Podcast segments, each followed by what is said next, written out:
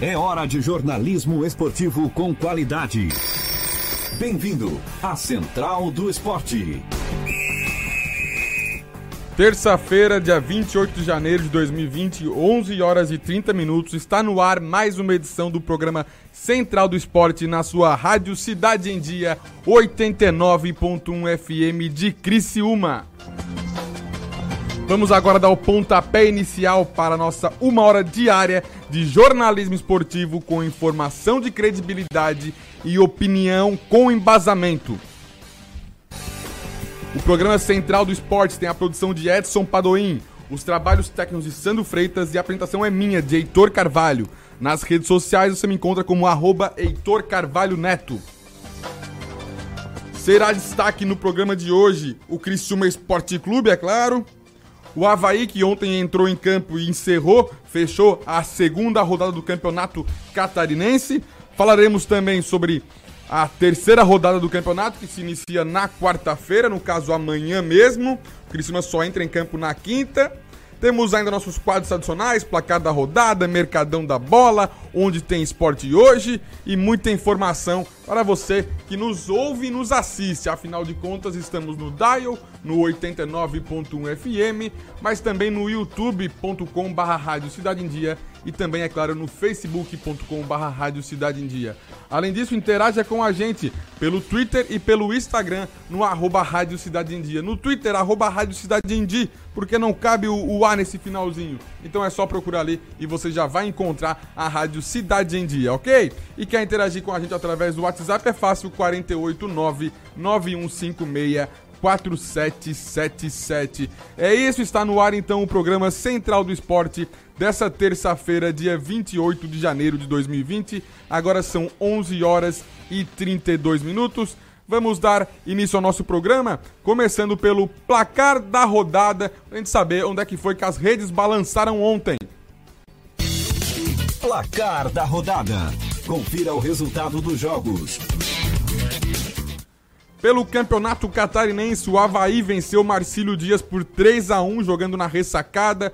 Os gols de Jonathan, Ayrton e Zé Marcos e quem descontou para o Marcílio Dias foi o Medina. Pelo Campeonato Paulista, tivemos Guarani 1, Santos 2. Os gols do Santos foram marcados por Arthur Gomes e Pablo. O do Rafael, o Guarani marcou com Rafael Costa. E o RB Bragantino, o Red Bull Bragantino, perdeu de 1 a 0 para a Inter de Limeira, gol de Bruno Giglio. Gol de Bruno Giglio para a Inter de Limeira. No pré-olímpico tivemos a Argentina vencendo o Equador por 1 a 0 e a Colômbia vencendo a Venezuela por 2 a 1. O Brasil entra em campo hoje às 10h30 da noite. No novo Basquete Brasil, São Paulo 79, Franca 86, vitória do Franca fora de casa. Mogi 78, Basquete Cearense 73, vitória do Mogi. Esse então o placar da rodada de ontem. Campeonato Catarinense, Paulista, Pré-Olímpico e NBB Novo Basquete Brasil. E agora vamos então entrar falando sobre o Criciúma Esporte Clube, mas antes não, antes vamos falar do Havaí então que ontem jogou e fechou a rodada do Catarinense. Estou aqui do meu lado hoje com a presença, a participação do Edson Padoim, produtor do programa. Bom dia, Edson, tudo bem? Bom dia, Heitor. Bom dia a todos os ouvintes. Prazer estar aqui novamente. Perfeito, Edson. Então vamos dar prosseguimento à nossa, à nossa prosa. Ontem o Havaí entrou em campo e venceu Marcílio Dias por 3 a 1 Assistisse a partida? Viste os gols? Eu assisti somente os gols, né? Mas a, uma vitória importante para o Havaí depois de uma pressão, principalmente com a derrota para o Brusque na Recopa Catarinense. Uh, pressão em cima do presidente, né? Então uma vitória importante para o Havaí por um placar esticado, né? 3 a 1 mas um, um placar bem, bem largo. Exatamente, exatamente, Edson, exatamente. E ontem o Havaí então venceu por 3 a 1 jogando contra o Marcílio Dias. Destaque para a atuação do Valdívia, apelidado como Poco Pica, e ontem realmente ele foi, digamos, pica, né? Ele jogou muita bola e colaborou para que o Havaí saísse campeão. Teve cruzamento, teve assistência de cabeça. Foi garçom, né? Foi, foi garçom, foi assistente, colaborou bastante com o Havaí. Mas eu vou te falar que eu acompanhei alguns momentos da partida e a partida com um nível técnico muito baixo. A partida com um nível técnico muito baixo, apesar de ter, ter quatro gols na partida, gol de fora da área. é, gol em bola parada, mas o nível técnico da partida é muito baixo, tanto que teve um cruzamento do Valdívia, onde saiu, se originou o primeiro gol, o Valdívia cruzou a bola para a área, a bola não passou por cima de todo mundo, a bola foi parar lá no final da área, o zagueiro passou um parto para dominar a bola, tocou para trás, para se um jogador conseguir cruzar, a bola ia sair novamente para a linha de fundo, Aí o, o Valdívia apareceu, que ele saiu da cobrança e foi lá pra de fundo e escorou para trás. Não, mas então gente- foi um...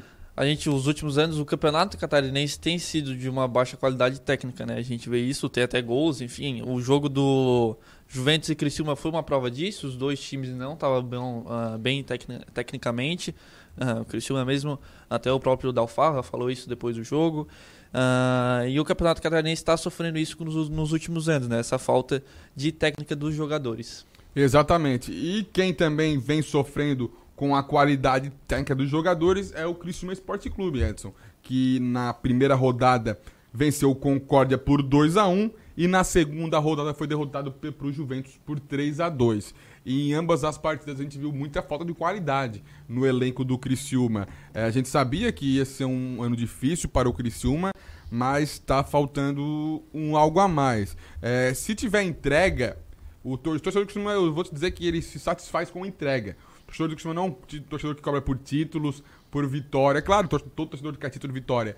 Mas se fosse assim, o torcedor do Criciúma ele tá muito brabo já, porque há anos isso não acontece, né? Mas é um torcedor que cobra entrega, tanto que gosta muito do André e do Foguinho. Por quê? Porque são jogadores que entregam em campo. Não são perfeitos taticamente, muito menos habilidosos com a, com a bola nos pés, mas eles se entregam em campo. E isso é o que o Criciúma espera. Mas a gente não está conseguindo olhar nem entrega em campo, os jogadores estão se entregando de uma maneira normal, digamos assim. É, não estou falando que estão falando no corpo mole, não isso, mas também não falando que não estão não se destacando tanto, tanto que quem se destaca é o Foguinho pela sua entrega.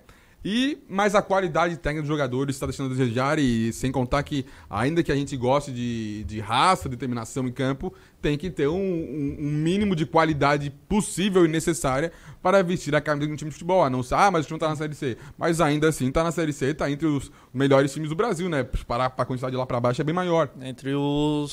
ah, tá entre os melhores, né? Enfim. Mas a gente vê alguns pontos no Criciúma que ainda precisam ser melhorados, né? A gente, a gente tem jogadores com raça, como tu falou, o Foguinho, que aparece muito bem no ataque. É um, é um volante que consegue, consegue subir, né? Diferente do Adenilson, que não consegue aparecer lá em cima. E o Andrew é aquele.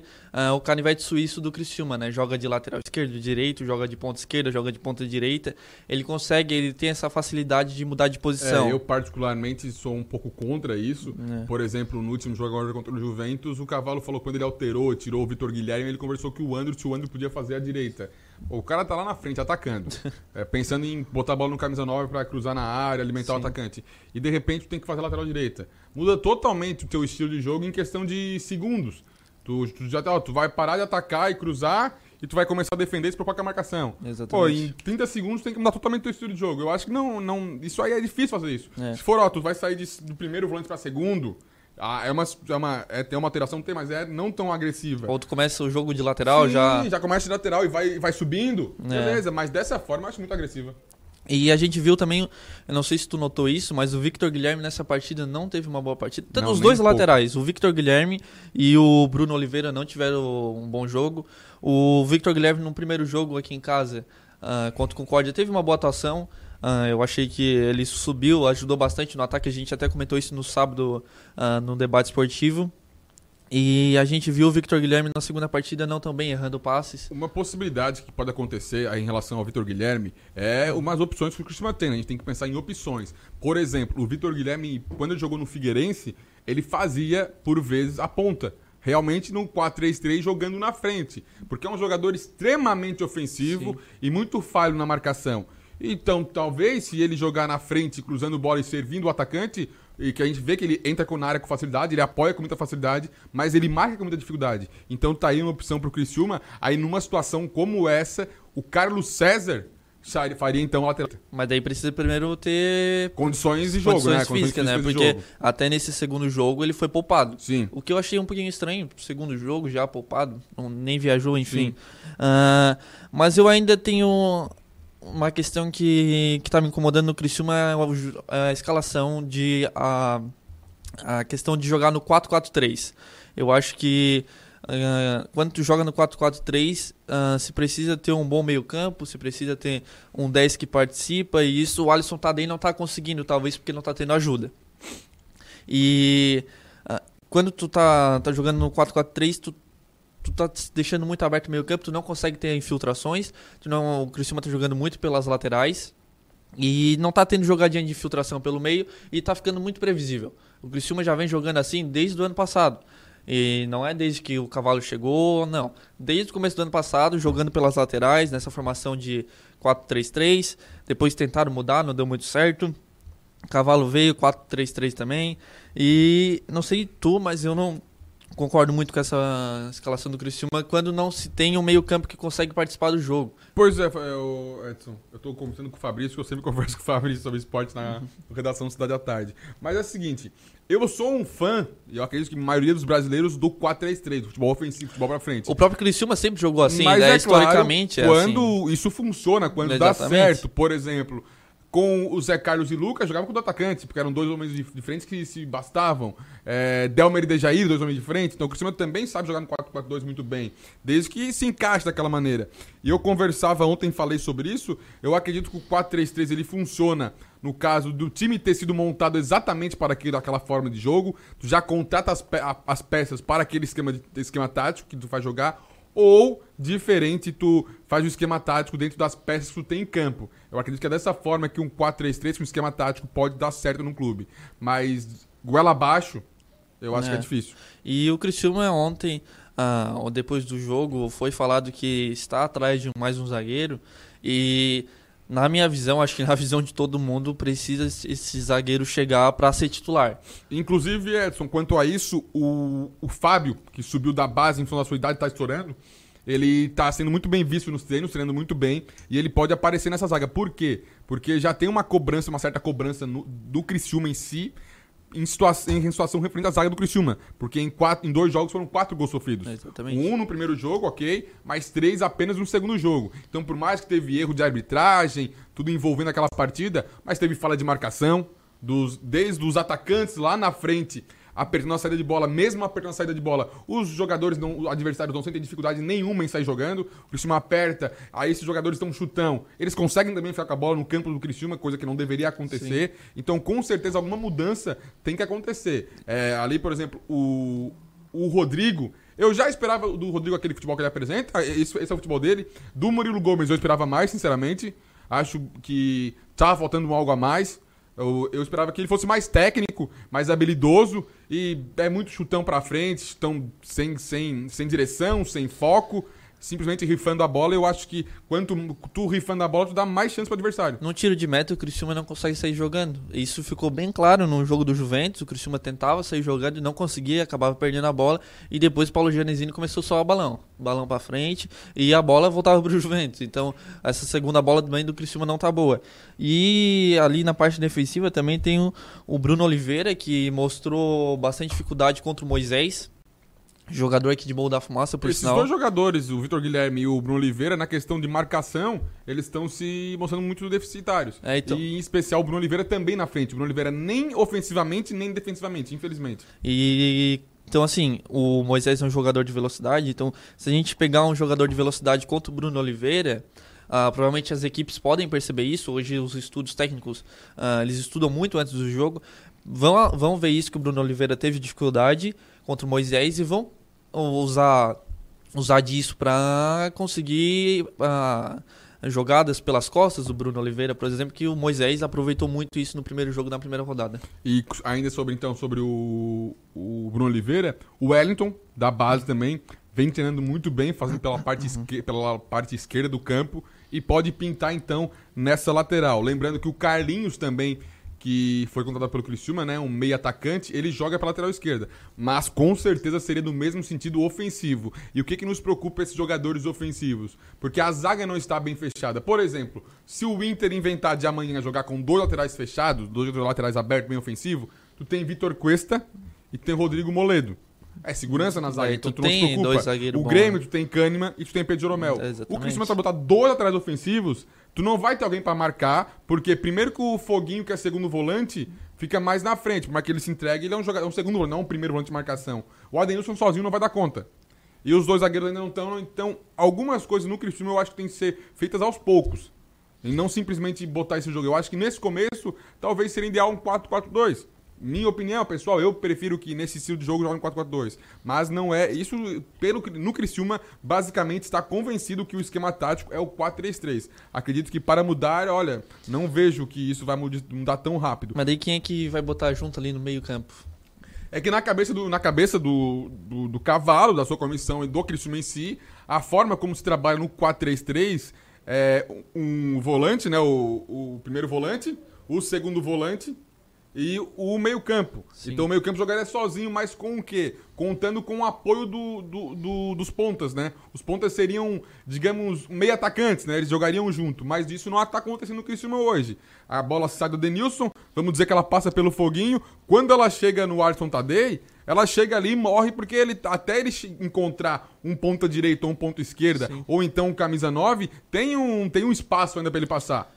E, ele não tá conseguindo fazer isso. Ainda mais com a forma que o Alisson Tadei tá. Não tô falando que ele tá gordo, longe disso. É preparação física mesmo. E ele é um jogador desse estilo. Tu não vai ver, o Alisson Tadei pegar a bola e sair correndo driblando todo mundo. Não, ele não é esse jogador. Jogador que pega a bola, põe embaixo do braço, toca pro lado, toca pro outro, dribla, vira jogo. Tanto que ele fez uma jogada linda contra o, a Juventus. A bola ia sair na lateral ali. Ele deu um cal... contra o Juventus. Ele deu um calcanhar e voltou para receber a bola. Tentou chapelar, dominou a bola, recebeu falta. Ele tem essa habilidade. Dá pra ver que ele Esse tem. É dá pra ver que ele tem talento. Ele tem uh, o jeito de Sim. jogar futebol. Só que ele precisa de ajuda, né? Isso ele não eu... vai jogar aqui sozinho, né? Esse que eu vejo que às vezes é um erro do Cristiano, por exemplo, o Daniel Cruz. É um Exatamente. jogador que é. Ele se, ele se diz que ele é ponta. Aí o Cristiano vai e coloca ele no meio. Não, mas como... tu, tu acha o Daniel Cruz um jogador de não, ponta, né? Aquele o... peso que ele não, tem? Não, pode ser, que ele é um jogador forte, né? Mas digamos assim, ó se ele se intitulou como ponta, Sim. se ele foi vendido como ponta, se ele veio para ser ponta, se a posição dele é ponta, ele tem que jogar de ponta. Ele jogou se ele nesse não jogo, der né? certo, é, vem, vem, vem, outra questão. E... Mas ele, mas ainda que ele joga de ponta, ele recebe muita bola pelo meio. E ele Sim. não pode, ele tem que ficar lá na ponta. Se ele é ponta, ele não pode na ponta. Então, às vezes eu vejo no Cristiano essa fica batendo cabeça porque tu traz um jogador, por exemplo, para tu traz o o, no caso, o Alisson Tadei, para fazer essa posição, o Alisson Tadei é um camisa 8 no máximo, não um camisa 10, ou um camisa 10 clássico. Não um camisa 10 meio atacante pra pegar a bola. Então, acho que às vezes falta isso no Criciúma. Tem essa noção de, que eu, que eu tô te falando, trazer o jogador realmente para a posição que ele joga, ou adaptar os seus jogadores para um esquema tático. E não simplesmente montar o esquema, ué, você não joga do que joga de gol. Tá, se o pessoal faz direito, faz. não é assim que funciona. Infelizmente, não é assim que funciona. O Daniel Cruz, tu mencionou ele ali, ele entrou nesse jogo contra a Juventus. Uh, e dá pra ver nitidamente que ele tá fora de forma. O Juventus. A Juventus é, é a Juventus Turim. É. O Juventus, dá pra ver que ele tá totalmente fora de, da forma física dele. Ele é um jogador extremamente pesado. Uh, não tem condições ainda de jogar 90 minutos, pelo que a gente viu dele. É, e ele é um jogador que, se ele saber fazer um bom pivô, acredito que ele pode ser um bom centroavante, um bom 9 porque ele tem força, ele é grande, ele ganha as bolas de cabeça na, na disputa do tiro de meta, enfim. Só que uh, botar ele de ponta, eu acho que vai ser um tiro no pé. Eu acho que ele tem que mudar muito para ele conseguir jogar de ponta, porque na minha visão, os jogadores de ponta tem que ter velocidade, como o Andrew tem, como o Jajá tem. O Jajá nesse jogo mostrou que consegue ir para cima, consegue driblar. É isso que também falta uh, ah, para os jogadores do Criciúma, conseguir uh, jogadas individuais, conseguir ir para cima do, dos zagueiros, dos laterais, para fazer esse diferencial. A gente tinha aqui há uns anos atrás o Luca, o Luca, meu Deus do céu, sei palavras pro Luca quando jogava aqui, o Roger Guedes, uh, a gente lembra que Uh, ele ia para cima, sem medo, driblava e conseguia fazer boas jogadas. É isso que tá faltando pro Criciúma. Tu percebe isso no Andrew, mas o Andrew infelizmente não tem habilidade. Ele vai aos trancos e barrancos, mas já tá valendo também. É, ele é um dos que mais ali mostra que, que vai para cima, consegue ir até a, a, linha de fundo, fazer o cruzamento. Às vezes pega um pouquinho no cruzamento, mas enfim, é, ele deu aquele passe pro Foguinho bonito pro segundo Sim. gol do Criciúma contra o Concórdia. Então, é, Falta alguns pontos ainda no Criciúma. Eu botaria primeiro a zaga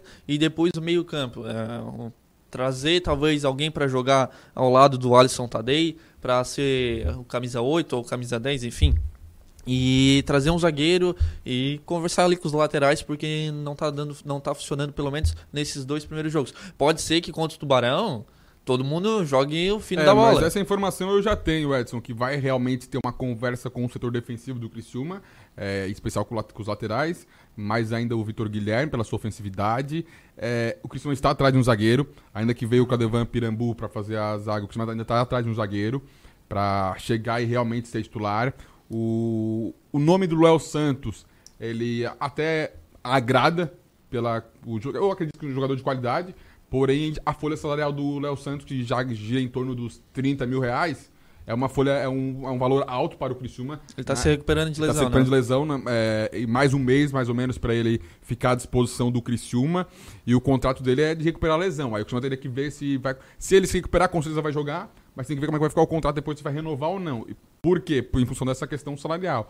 Mas como o atleta tá voltando de lesão e tudo mais, é possível que até permaneça no Criciúma. Eu acredito que caso ele retorne, tem que ver como ele vai retornar. Se ele retornar da maneira como ele terminou de jogar, eu acredito, por mais que ele jogou muito, jogou muito pouco pelo Criciúma, ele jogou bem quando ele esteve em campo, defendeu bem as cores do Criciúma. E eu acredito que hoje, se ele retornar como retornou, seria titular absoluto naquela defesa. Sim, e eu não sei tu, mas eu sinto muita falta do Sandro nessa equipe. O Sandro, pra mim, era um zagueiro que ah, dava bastante consistência. Muita gente não gosta dele. É, eu acho que o Sandro, nem- eu nem avalio a questão do Sandro da permanência da qualidade dele, mas eu acredito que realmente a gente cortou todas as ligações que tinham com o time do passado e eu acho que o Sandro estava nesse pacote, infelizmente. Mas com certeza falta um zagueiro nesse perfil, um zagueiro cascudo, realmente. É, um zagueiro pra cascudo. chegar e- Um zagueiro de cara feia, um zagueiro que faça falta, um zagueiro que marque, um zagueiro de presença, que vá no juiz reclamar. Exatamente. E talvez ser o, cap- o capitão da, da, da equipe, o, Sandro, era uma peça, no meu ver, ano, que- ano passado foi fundamental. A zaga do Cristiano ano passado não foi mal. Levou poucos gols. Ah, só que o ataque também não, enfim, não colaborou. O time inteiro não colaborou. Teve várias questões que não vem mais ao caso. Ah, mas enfim, Criciúma precisa de um zagueiro e, no meu ver, um meio-campo também. É, e o Criciúma, meio campo, o Criciúma não tá atrás, a não ser do meio atacante, que seria o Jean Lucas, do Concórdia, de 24 anos. O Criciúma tá bem encaminhado com o jogador, só que ele viria apenas para a Série C, né? Porque agora ele não pode mais jogar o estadual, já que vestiu a camisa do Concórdia.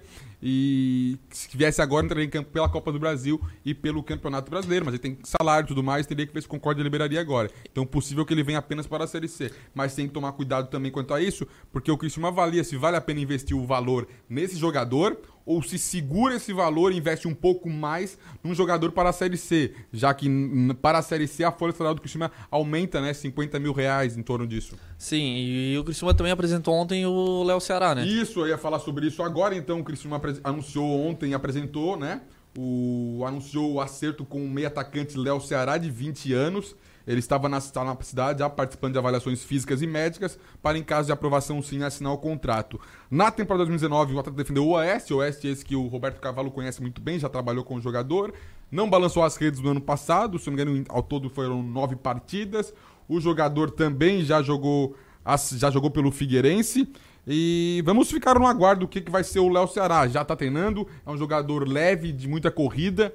É, chega nesse perfil de ponta para o Criciúma. Se, vamos supor que se aproxima de um Andrew, digamos assim. É, exatamente, ele é um jogador extremamente novo, né?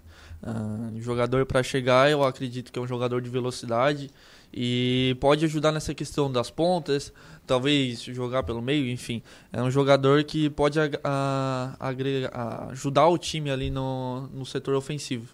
Fabrício, e aparentemente a questão da arbitragem. Fabrício, Edson, meu Deus do céu, o Fabrício deve estar ouvindo a gente, deve ser por isso então. Edson, seguinte, a questão da arbitragem, que foi muito contestada no, no, no jogo contra a Juventus, ontem a federação, o Criciúma aparentemente, o assunto deu uma acalmada, depois do que aconteceu, até eu acho que tem que acalmar, não adianta. É, ontem ninguém comentou É, nada. né? ficaram mais tranquilo. A federação lançou uma nota sobre a arbitragem, uma nota com seis tópicos. No primeiro, convocou a sede, na- convocou a sede da Federação Catarinense de Futebol, os árbitros envolvidos em Criciúma versus Concórdia, no primeiro jogo do campeonato. Brusque versus Joinville e Juventus versus Criciúma. É, e no item 2, lamentou as acusações do presidente Jaime Dalfarra.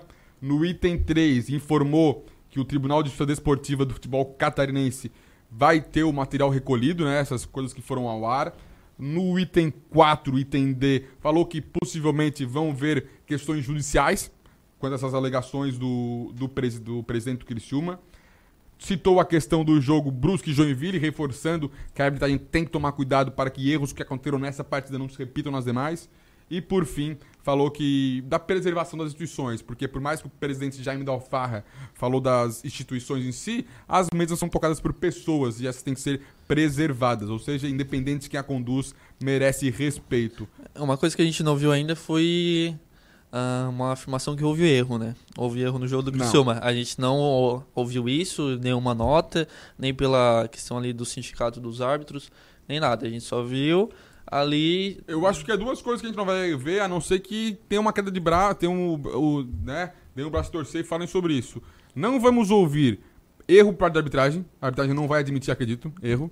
Nem pedir desculpa. E nem pedir desculpa, é claro. E também o presidente Jaime Dalfarro, o Cristiano não vai pedir desculpa pelas palavras. Isso eu acho que tá, também não. Tá, essa discussão ela só vai, vamos ver se vai mudar alguma coisa referente a isso, as arbitragens que mudou agora já para terceira rodada, mas um pedido de um reconhecimento de culpa, de erro, de desculpa é, pelo, pelos erros no campeonato, a federação não vai se manifestar sobre isso, nenhuma arbitragem, e também o presidente da Jaime da Alfarra, o Cristiano Esporte Clube, não vai se manifestar sobre as palavras do presidente. É, em público eu até acredito que não, mas ali nos bastidores, ah, talvez o da Alfarra fale ali ah, com uma o Rubens ligação já deve ter acontecido, com é, certeza. Não sei se para pedir desculpa, desculpa para se explicar, enfim, mas acho que pode ter acontecido ou pode acontecer.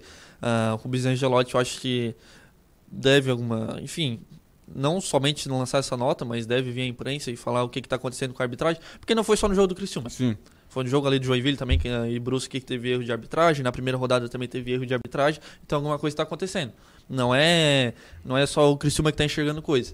Então, alguma coisa tem que ser feita, algum pronunciamento, não é emitindo, na, no meu ver, não é emitindo nota ali escondido no site da, da federação que vai, que vai adiantar alguma coisa. Mas eu fico curioso, sinceramente, de como é que vai ser a arbitragem nesse terceiro, nessa terceira rodada do Campeonato Catarinense. Eu fico muito curioso para ver como é que vai ser os árbitros se portando em campo, até a mesma forma deles conduzirem a partida e, é claro, em lances cruciais, como é que vai ser a arbitragem, né? Porque a pressão tá grande. Com certeza O árbitro, tá eu não grande. sei quem é que vai vir apitar aqui o, o jogo contra o Tubarão quinta-feira. O jogo contra o Tubarão quinta-feira é um árbitro de Joinville. Depois eu já passo aqui pra gente a lista. É, mas... No segundo bloco eu passo a listagem completa da arbitragem. Mas o árbitro que vai vir aqui, até dos Bandeiras, quarto árbitro, enfim, vão impressionados pela torcida do Criciúma, isso aí pode ter certeza torcida do Criciúma vai pressionar a arbitragem devido aos erros que teve, tanto na primeira rodada e na segunda rodada. E se acontecer mais um erro, daí sim que o Criciúma precisa se manifestar novamente, não daquele jeito que foi se manifestado, obviamente, mas precisa se manifestar novamente porque alguma coisa tem de errado. Já está definindo aqui a arbitragem, quarta-feira, 7 horas, Chapecoense Juventus, Fernando Henrique de Medeiros Miranda, é, 9 e meia, Figueirense Joinville, Luiz Augusto Silveira Tisney. Quinta-feira, 7 horas, Cristiano Tubarão, Diego da Costa Cidral. 9 horas, Marcelo Dias e Concórdio, Ramon Abate Abel, aqui do, da região sul. E 9 e meia, Havaí Brusque, Sinésio Mendes Júnior. Esses serão os árbitros responsáveis pela partida. Vamos ver então como é que esses cinco homens do apito se portarão em campo. Estamos agora finalizando o primeiro tempo do programa Central do Esporte e no segundo tempo voltamos com muito mais informação. Temos a coletiva do zagueiro Rodrigo Milanês que ontem na reapresentação do Criciúma conversou com a imprensa e temos ainda mais informações do, sobre futebol, esporte e também mercadão da bola. Já já voltamos. Central do Esporte com Heitor Carvalho. Você por dentro das notícias do mundo esportivo.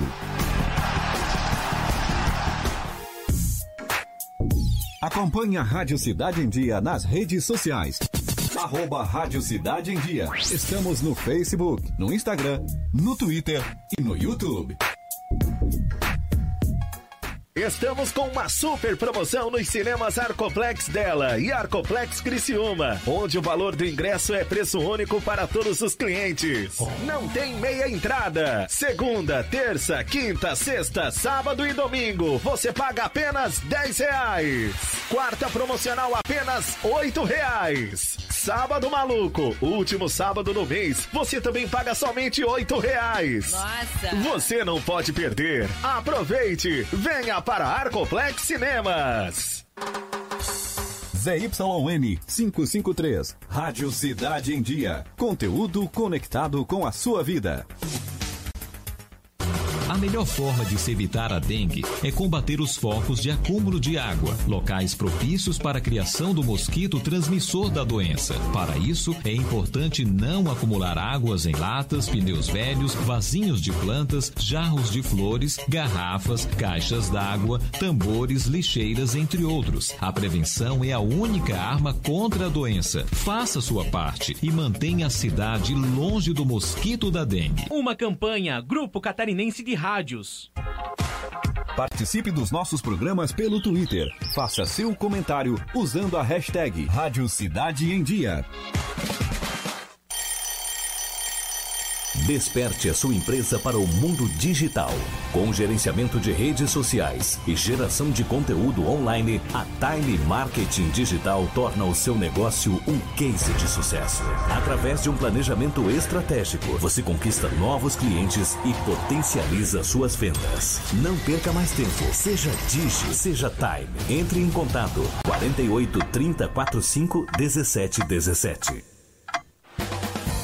Oi, pessoal, eu sou Márcio Mariano e estou aqui na Rádio Cidade em Dia, de segunda a sexta-feira, no programa Boa Noite Cidade. Aguardo vocês a partir das 20 horas, abrindo espaço para as notícias dos bairros, entrevistas com líderes comunitários, lideranças políticas e muito mais. Então, sintoniza aí no 89,1 FM e segue a gente no youtube.com barra Rádio Cidade em Dia para assistir todos os nossos conteúdos. Não esquece de acompanhar nossas redes sociais, arroba Rádio Cidade em Dia no Instagram, Facebook e Twitter. Rádio Cidade em Dia, conteúdo de qualidade no ar e na palma de sua mão. Central do Esporte, com Heitor Carvalho. Você por dentro das notícias do mundo esportivo. Voltamos com o programa Central do Esporte. Agora é meio-dia e um, meio-dia e um minuto. E vamos juntos até meio-dia e meia, meio-dia e trinta. Estamos ao vivo no Dial no 89.1 FM, no youtube.com.br Rádio Cidade em Dia, assim como no Facebook da página Rádio Cidade em Dia, ou então no facebook.com.br Rádio Cidade em Dia. E é claro, também interaja com a gente pelo Twitter e pelo Instagram, no arroba Rádio Cidade em Dia. Lembrando que no Twitter, arroba Rádio Cidade em Dia, porque não cabe tudo, não cabe o A no final do Rádio Cidade em Dia. E quer interagir com a gente, tem o WhatsApp disponível no 48 99156 4777. 99156 4777. Vamos ouvir primeiro a coletiva do técnico do Havaí e depois o Criciúma. Vamos falar sobre o técnico do Havaí, que falou ontem o Augusto Ignácio, e depois então falamos sobre o Rodrigo Milanês, zagueiro do Criciúma, coletiva do técnico do Havaí após a vitória por 3 a 1 sobre o Marcílio Dias. Estava eu a dizer que eh, continuo a achar que esta competição é uma violência muito grande para os jogadores. Um, Viu-se perfeitamente bem que o Havaí, nos primeiros 30 minutos, acho que fez um jogo agradável, fez um jogo envolvente, com uma dinâmica interessante, com combinações já, algumas que já treinamos, que aplicámos no jogo. Conseguimos os dois golos, mas depois eh, começou a vir eh, a rotina, a competitividade e, o, e a maior condição física do adversário, que é uma boa equipa, e que nos obrigou a um esforço terrível para nós uh, não perdermos o jogo. E como sabe, quando uma equipa não está bem fisicamente, não que ela não esteja bem para o momento e do trabalho que temos, mas para a competição em si, ela não está bem, não podia estar bem. E viu-se aqui um outro dado bastante importante. Os jogadores, mesmo em sacrifício, foram muito solidários na busca do resultado, naquilo que foi entre a ajuda e o sacrifício, e foi isso que fez com que nós ganhássemos este jogo. Um, temos já jogo na quinta-feira, como é evidente. Um, e eu só estou à espera, oxalá que não, Deus me ouça, que com este nível de competição, da forma como ele está feito, uh, só a Deus que não haja lesões musculares. Porque o jogo obriga a um tipo de esforço que os jogadores não estão ainda preparados. Estão preparados para um certo determinado tempo. Se nós virmos, ou se eu pudesse, eu teria substituído 6, 7 jogadores nos últimos 30 minutos e só pude refrescar um meio campo, não pude refrescar mais nada porque o Arnaldo também já, já tinha dado o que tinha a dar. Hum, este é um sacrifício muito grande para os jogadores. Uh, obrigas a um esforço extra do que aquilo que eles estão preparados. Por isso é que eu digo, oxalá, que a gente não venha a ter problemas no futuro, porque os jogadores não são máquinas, são seres humanos como nós. Tal e qual como vocês trabalham e se trabalharem com horas a mais, vocês sentem isso, sentem isso, de certeza absoluta. E os jogadores também, só que eles têm um esforço físico e vivem das pernas, do coração, claro que da cabeça, mas acima de tudo um esforço terrível. E foi isso que me agradou. 30 minutos muito bons do Havaí na primeira parte, que justificou o resultado, e depois um enorme espírito de sacrifício para podermos, eh, no fim, celebrarmos a primeira vitória. Inácio, eu queria que você falasse desse esquema com três zagueiros, né, que foi muito consistente contra a Chapecoense, e hoje é, o time parece que estava mais solto. Que você falasse sobre esse posicionamento, você que já disse que não é fã deste esquema, né, mas que hoje deu certo. Não, eu agradeço a pergunta. Eu não disse não sou fã, até porque eu já contei esta história. É jogar com três zagueiros, como vocês dizem, é, foi das melhores épocas que eu fiz em Portugal. Na Vitória de Guimarães começámos a ir à Liga Europa e pelo Marítimo também fomos à Liga Europa a jogar com três zagueiros. Aqui o que se pretende é tentar perceber que tipo de jogadores é que temos para esse tipo de sistema. É, eu, quando cheguei aqui, disse que gostava de jogar em 4-2-3-1. Queria um futebol mais ofensivo, mais envolvente, mais técnico, mais dinâmico. E trabalhamos assim, no princípio. Só que Rildo está fora, Getúlio está fora. Comecei a perceber que os meninos ainda não estão preparados, neste caso, o Povo e o, quem é? E o, e o da Silva ainda não estão prontos, têm que ser trabalhados, não estão prontos. E eu comecei a olhar para o lado e disse assim: Mas o que é que eu tenho para jogar a extremo? Então eu tive que arranjar uma, uma solução. Até vos lancei a pergunta a vocês e vocês disseram: Ah, 4-4-2 losango. Eu, boa treinador. Pois, mas para estar 4-4-2 losango obriga a um, a um esforço físico no sentido de, de, ocupação de espaços que é preciso trabalhar. E, no, e o 3-5, não é 2, 3-5-1-1, eh, dava mais consistência defensiva e, e o desgaste era maior. É, então esse foi o técnico do Havaí, o Augusto Ignácio. Eu gosto particularmente das palavras dele, é, por mais que aquele português meio travado, né? Ele na língua dele tá ok, mas pra gente fica um pouco complicado de entender. Mas ele é bem sincerão, ele fala o que, que espera da equipe, o que, que não espera. Deixou claro que alguns jogadores estão com preparo bem complicado, mas começo de temporada, e ele acredita que não veio para cá fazer algo muito novo, é, fez promessas, vai fazer milagre, mas vai trabalhar para que o Havaí dê certo e ontem pelo menos deu, venceu por 3 a 1 com alguns jogadores se destacando, como no caso do Valdívia, por exemplo. Esse foi o técnico do Havaí, um técnico português. O que, é que tu vai achando do Havaí até agora, Edson? Ah, o Havaí, ele, diferentemente do, do jogo da Recopa Catarinense, tá, tá se evoluindo.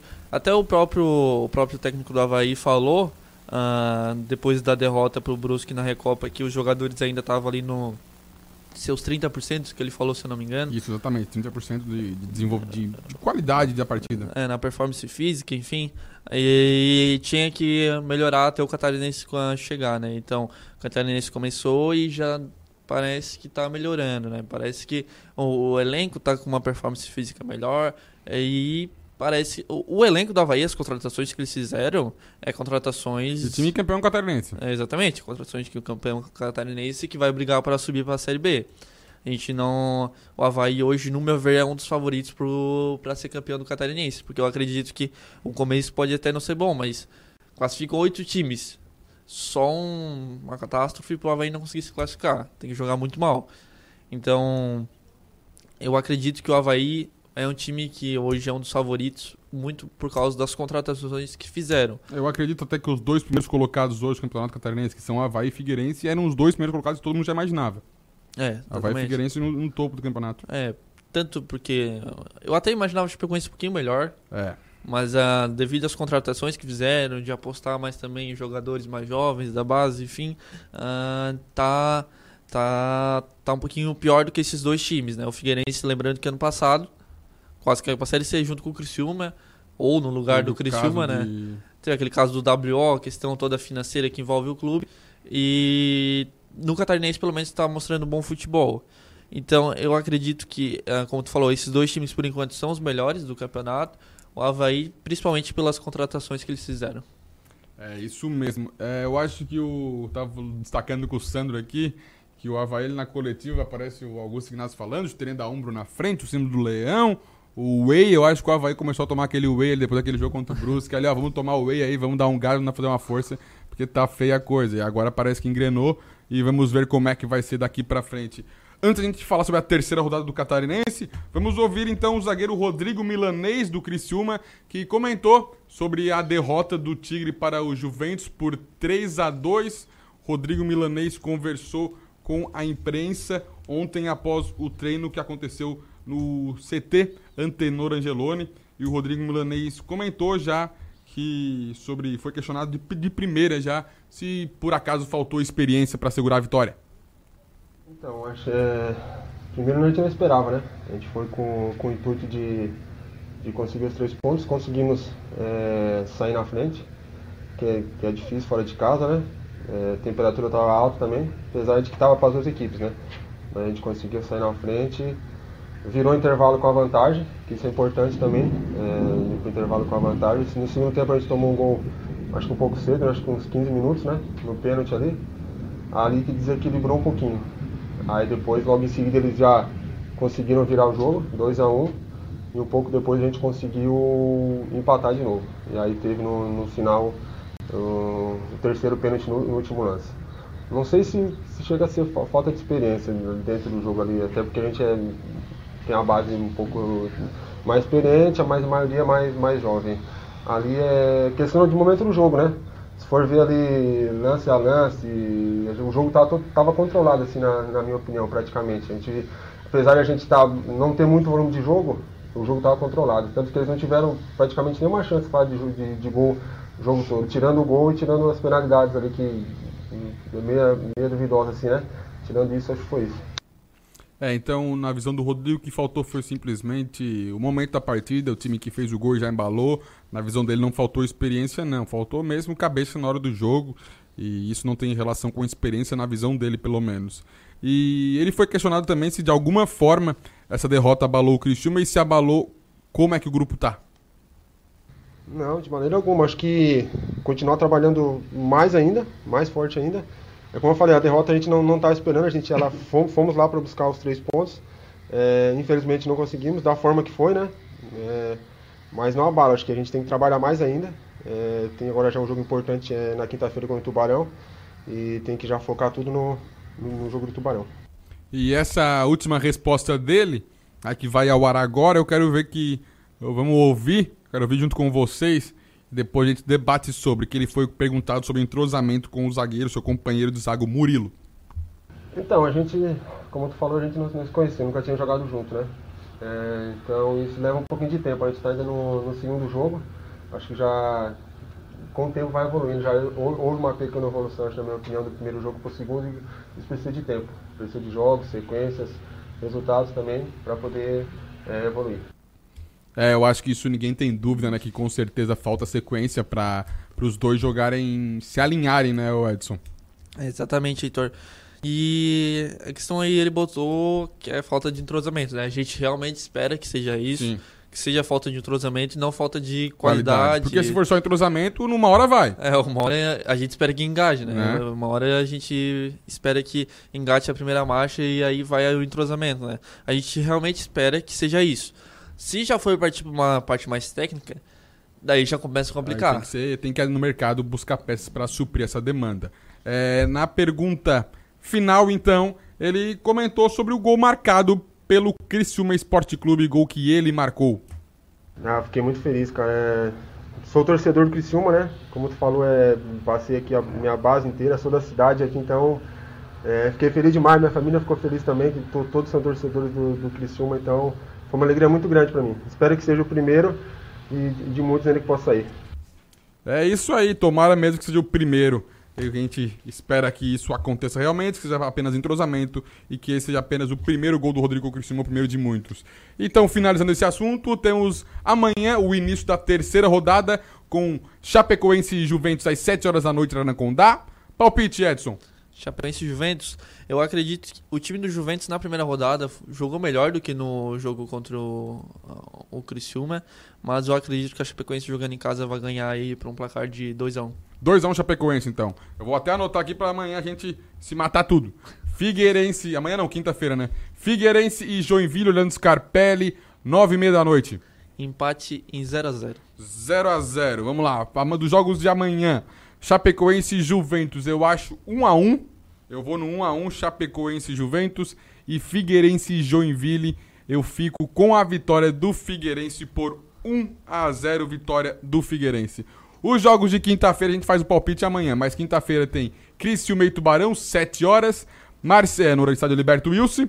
Quinta-feira no Ercílio Luz, 9 horas da noite, Marcílio Dias e Concórdia. E na quinta-feira também na ressacada, um pouco mais tarde, às 9h30, Havaí e Brusque. Esses os cinco jogos, a terceira rodada. Lembrando que, após esse jogo, na quinta-feira, dia 30, o Criciúma volta a campo pelo Catarinense domingo, dia 2. E então, na quinta, na, na outra semana, né, no, na, depois de domingo, o Criciúma joga dia 5 pela Copa do Brasil contra o Santo André. Dia 5 na quarta-feira, então o Criciúma joga amanhã, joga quinta-feira contra o Tubarão, joga depois contra o Figueiredo, contra o Marcílio Dias em casa também, domingo, então dois jogos em casa, agora Tubarão quinta e Marcílio Dias domingo, e na quarta-feira vai até São Paulo, fora de casa, enfrentar o Santo André no interior paulista pela Copa do Brasil. E esses dois jogos em casa do Criciúma, tanto contra o Tubarão quanto o Marcílio Dias, é seis pontos. Porque se tu faz seis pontos ali, praticamente já tá classificado que classifica os oito primeiros. Ainda mais tu vai deixar o Tubarão rodadas, com zero pontos. Né, exatamente. Praticamente tu já se classifica. Botando aí questão aí de matemática, Sim. enfim, praticamente já fica classificado. E é meio que, eu não digo obrigação, mas Tu quer trazer a torcida eu pro teu lado. Eu acho que é obrigação, Edson. Acho que tá nessa hora de, o, de essas coisas que não podem acontecer mais no Cristiano. Ah, não é obrigação. É obrigação sim, hein? É quarta, quarta quinta-feira contra o Tubarão. O Cristiano tem a obrigação de ganhar o Tubarão em casa, às 7 horas da noite. Assim como no domingo, o Cristiano tem a obrigação de ganhar do Marcelo Dias em casa às 4 horas da tarde. O tem a obrigação. Se quiser trazer a torcida junto mesmo, então. É obrigação. O Cristiano tem obrigação. Por exemplo, contra o. Quando, contra o Concórdia, quando começou a partida. É, ah, não, tomou gol, se empatar é lucro. Não, você tem que ganhar aquela partida. E ganhou, graças a Deus. E contra o Juventus, aquela derrota por 3x2, ainda que tenha tido arbitragem, não podia acontecer também. A gente não, tá falando de um time de Série C e um time que não tem nem série, né? Então, pelo amor de Deus, né? Pela, vamos, a gente quer profissionalismo, então tá, a cobrança também tem que ser profissional. Eu acho que isso é fato no Cristiano Esporte Clube. Não pode mais ter esse ah, senso de hipocrisia, eu acho. Parece que tá feliz com qualquer coisa e não pode ser assim. A gente tem que estar. Tá, é senso de mediocridade. Desculpa, não é hipocrisia a palavra, é mediocridade. A gente tem que largar isso e não, queremos vitória. É vitória que a gente quer e é vitória que a gente vai ter no Criciúma Esporte Clube em 2020. Se Deus quiser, a gente torce por isso. Edson Padoim, além de Criciúma, temos mais informação no esporte. Hoje, o Tite vai assistir a seleção brasileira no pré-olímpico às 10h30 da noite. O Brasil vai a campo. O Brasil enfrenta hoje às 10h30 da noite. Deixa eu confirmar o adversário do Brasil pelo pré-olímpico. O Brasil que é líder com seis pontos do pré-olímpico e hoje à noite entra em campo. O Brasil enfrenta a Bolívia hoje à noite às 10h30 e Tite e Juninho Paulista, coordenador da seleção, estarão assistindo ao primeiro jogo do quadrante, ao, ao, jogo do Criciúma nessa, ao jogo do Criciúma, ao jogo do Brasil nessa noite às 10h30 o Brasil que enfrenta a Bolívia. Ah, daqui a pouco o Tite vem aí, né? Também, né? Tem jogadores ah, aí pra seleção. Tem né? jogador né? aí que pode se destacar e pode pintar na seleção brasileira. Por que, que tá rindo, Sandro Freitas? Só porque ele não vai no Vasco? É por isso? É por isso? Tu tá de sacanagem, né? E o Kleber Xavier também vai trabalhar. O joga... Eh, vão se dividir Tite, Tite Júnior Paulista, Kleber Xavier, para assistir a seleção comandada pelo André Jardini. Seleção que conta com Pedrinho, conta com Renier, é, jogadores que vêm se destacando no futebol brasileiro, sendo negociados para o futebol europeu e, por que não, futuramente possam estar vestindo a camisa da seleção principal em uma Copa do Mundo. É para isso que a CBF trabalha, para que os jogadores que passem pela seleção de base vistam a camisa da seleção profissional e disputem uma Copa do Mundo até duas é o planejamento. E tem bons jogadores ali, né? A gente teve jogadores aí se destacando muito na Copa do Mundo ano passado, que o Brasil saiu campeão ganhando da França, se eu não me engano, na final. Então foi uh, uma seleção que se destacou e tem tudo para conseguir a classificação do pré-olímpico, apesar de são apenas duas vagas, é, bem pouco pro, aqui para região da, da América do América do Sul. Então, ah, são duas vagas e o Brasil, no meu ver, tem tudo para esse time que, tá, que tem. O André Jardine está fazendo um bom trabalho. Eu acho que consegue ah, essa vaga aí facilmente. É, o Brasil venceu o primeiro confronto contra os dois primeiros confrontos de Peru e Uruguai e hoje enfrenta a Bolívia visando classificação para o quadrangular, né? O quadrangular final que então ocorre a disputa da, do título do pré-olímpico.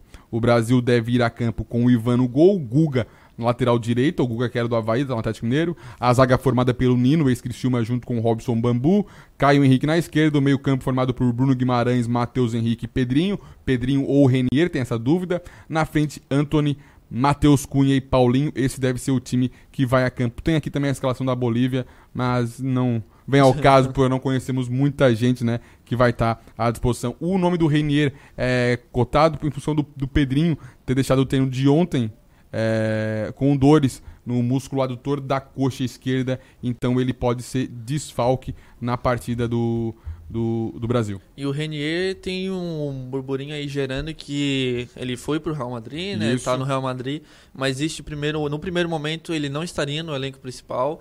E já existe no alguns Real Castilha, né? Terceiro, é, na terceira divisão. Já existe alguns questão de talvez um empréstimo, alguns times da Europa já estão Valladolid, é, do Ronaldo Fenômeno. Já estão tentando trazer o, o Renier para a equipe deles. Exatamente.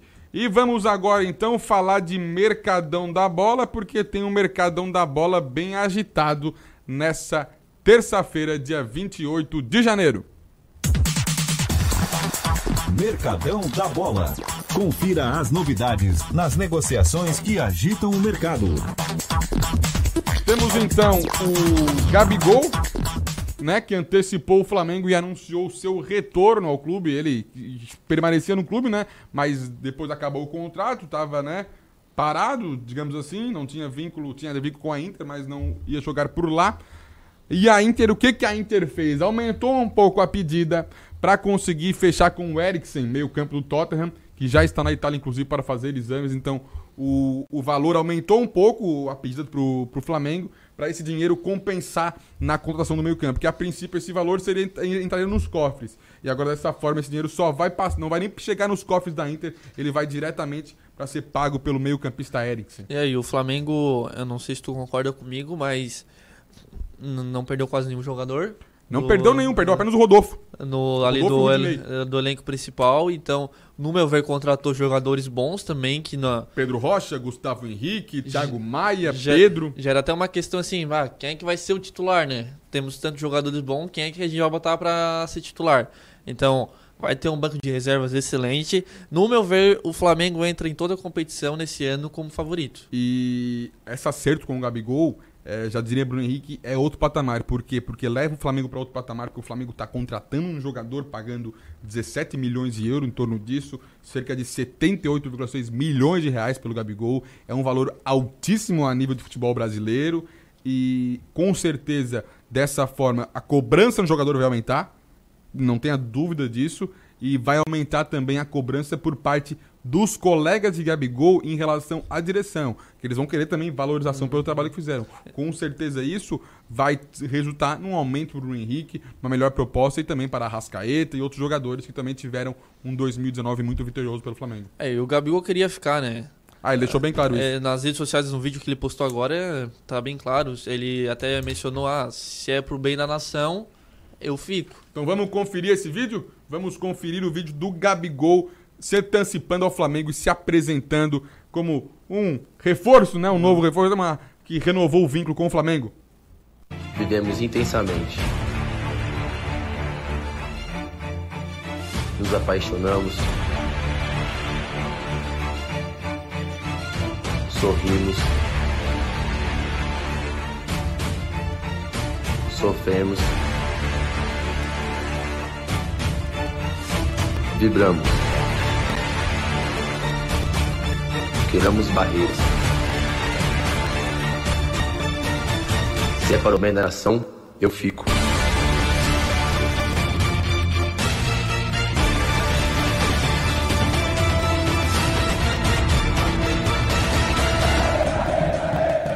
Quem não conferiu, quem tá pelo rádio não conferiu o vídeo, no, enquanto o Gabigol falava, apareciam imagens dele balançando as redes, comemorando junto com a torcida, beijando o escudo, fazendo o sinal que eu fico, e realmente o Gabigol ficou. E quem deve ficar junto com ele é o Jorge Jesus, que inclusive foi ele quem ligou para o Gabigol e falou que queria o jogador, ia negociar com ia falar com, pediu para o Flamengo a permissão para ligar para o Gabigol, então conversar com um atleta, conversar com o jogador. Sobre isso, Edson, passamos agora para o Vasco da Gama, que descartou o Jusilei, mas mantém Guarim e Dedé em pauta. Tá valendo? Tá valendo, né? O Jusilei foi descartado, mas se eu acredito, Dedé, excelente zagueiro. A temporada passada não teve uma temporada muito boa, mas a gente sabe que o Dedé, ah, depois daquela lesão que ele teve ainda no Vasco, ele conseguiu jogar muito bem, foi campeão com o Cruzeiro, vários títulos. É uma contratação que, se chegar pro Vasco, pode ser muito boa. O, o que eu boto em questão é: o Vasco tem dinheiro para pagar? Não faz pergunta difícil, Edson Padoni, pelo amor de Deus, não me põe saia justa aqui no ar. Ainda falando sobre os times do Rio de Janeiro, o Botafogo anunciou o Honda e agora perdeu o Honda Bis ali. A Honda Bis foi, chegou e a Honda Bis saiu. O Honda falou que tá conversando ainda com o Botafogo, não tem nada certo, não é para divulgar ainda. É, a gente no começo da manhã tava lá, viu a informação, ah, Botafogo acerta Fechou com o Honda. Honda. Daqui a pouco o Honda publica que ainda tá conversando. É, eu acho que deu pau, deu pau no Honda, deu pau na Honda, isso aí acontece. O Grêmio que ontem cogitou o mercado com o Thiago Neves, agora também confirma a contratação do Diego Souza. Olha, esses dois jogadores são ótimos, em campo eu não sei. Mas fora deles, o pessoal lá no Rio Grande do Sul, em Porto Alegre, vai ter, vai se dar bem, hein? São dois jogadores que fora de campo, olha, vou te dizer uma coisa. Porto Alegre vai ficar pequena, meu amigo. Porto Alegre vai ficar pequena, mas esperamos que em campo esses jogadores rendam. Vamos ver no que, que vai dar. O presidente do Boca disse que Guerreiro não será contratado, então fim do assédio no jogador. E o Corinthians deve rescindir com o Jadson, que tem o Curitiba como provável destino. Engraçado, né? Porque o, o, com o Jadson fez história no Atlético Paranaense, no Paraná, e agora deve vestir a camisa do seu arquirrival Coritiba. É, eu sou, o Jadson estava fora dos planos do, do técnico do Corinthians, né? Então provavelmente vai ser negociado, assim como os jogadores que também estavam fora dos planos foram negociados. Então se está fora do plano, é melhor negociar, libera espaço no, no salário, eh, na questão ali dos salariais, enfim. E vai ser uma boa contratação para o Curitiba. O Jadson é um, um, jogador muito experiente, eu acredito que, que pode dar bastante certo no time do Curitiba, que está voltando para a Série A, né? Exatamente. Não vamos nem botar a vinheta do Onde Tem Esporte hoje, porque já estamos estourando nosso tempo, mas eu afirmo que fica o destaque para a Copa da Itália, Milan e Torino, 15 para as 5 da tarde. No Campeonato Português tem o Porto em campo, que é Porto e Gil Vicente. No Pré-Olímpico Reforço, Brasil e Bolívia, 10 e meia da noite. Edson, obrigado pela sua participação aqui no programa Central do Esporte. E amanhã voltamos. Lembrando sempre, gente, faremos jornalismo esportivo com bom humor, sem perder a seriedade. Afinal, se não for divertido, não vale a pena. Tenham todos um bom dia, uma ótima terça-feira e até mais. Uma hora de jornalismo esportivo com qualidade. De segunda a sexta, às 11:30. h 30 Programa Central do Esporte, com Heitor Carvalho. Você por dentro das notícias do mundo esportivo.